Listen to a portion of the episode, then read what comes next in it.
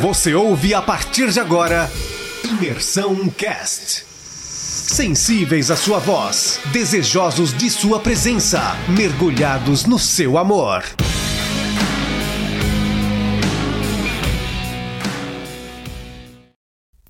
Fala galera, hoje vamos falar sobre Êxodo no capítulo 1. O capítulo 1 de Êxodo ele começa falando sobre os filhos de Jacó. Os filhos de Jacó, mais para frente, a gente vai ver que deram origem às doze tribos de Israel. Fala também sobre José. José é aquele que foi vendido pelos irmãos que a gente viu em Gênesis e passou por poucas e boas até chegar ao lugar onde Deus colocou ele como como 02 do Egito, né? Sendo assim, ele pôde dar abrigo e alimento e salvar os seus irmãos, seu pai e toda a sua família. Né? Então, José era de grande influência na época. Só que continua dizendo que José morreu. Todos daquela geração do povo de Israel morreram. O povo que continuou, eles começaram a se multiplicar de uma maneira muito grande. E nesse mesmo período subiu ao trono um novo rei. E a Bíblia vai dizer que esse novo rei não conhecia José.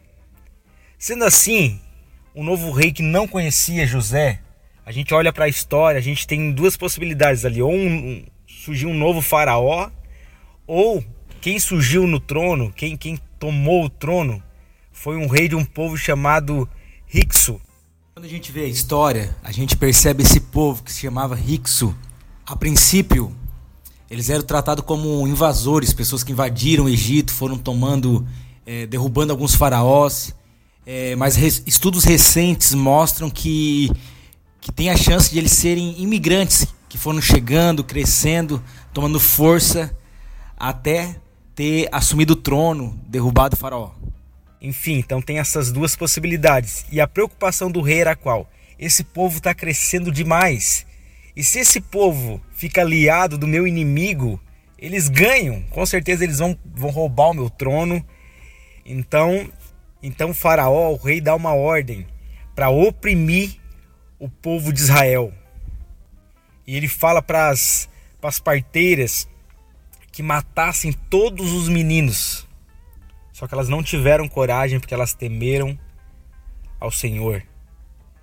E o final do capítulo termina dizendo que o faraó deu outra ordem para que lançasse no rio Nilo todo menino que nascesse e as meninas pudessem viver. Sendo assim, Faraó queria que acabasse com a descendência do povo de Israel.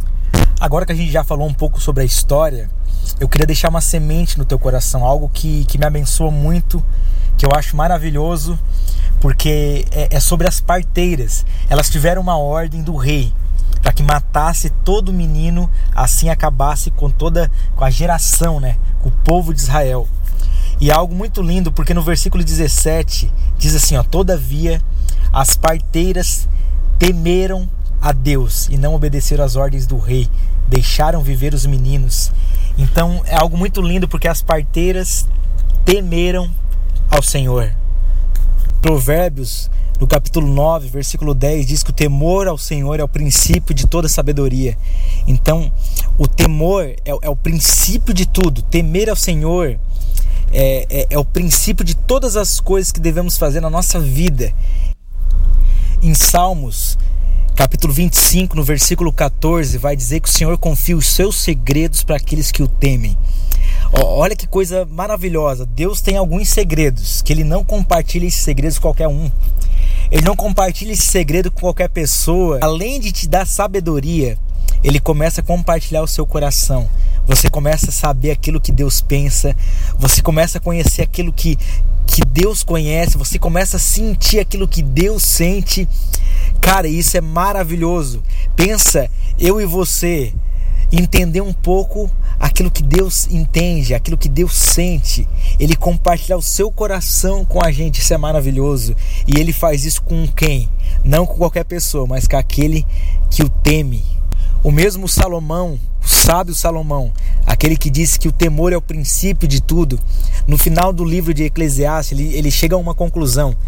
O livro de Eclesiastes ele, ele escreveu na sua velhice e Sendo assim, ele compartilha de muita coisa que, que ele achou besteira. Ele, ele, ele diz que ele correu atrás do vento de tanta coisa, tanta coisa não é importante, né? E, e no final do livro ele chega a uma conclusão. De tudo isso, é, guarde uma coisa: tema ao Senhor. Então eu queria deixar essa semente no seu coração, que você possa viver uma vida de temor a Deus e assim você, é, Deus derramar sabedoria em você, compartilhar os seus segredos e você descobrir que o sentido da vida talvez está nisso, em temer ao Senhor. Deus te abençoe e tamo junto.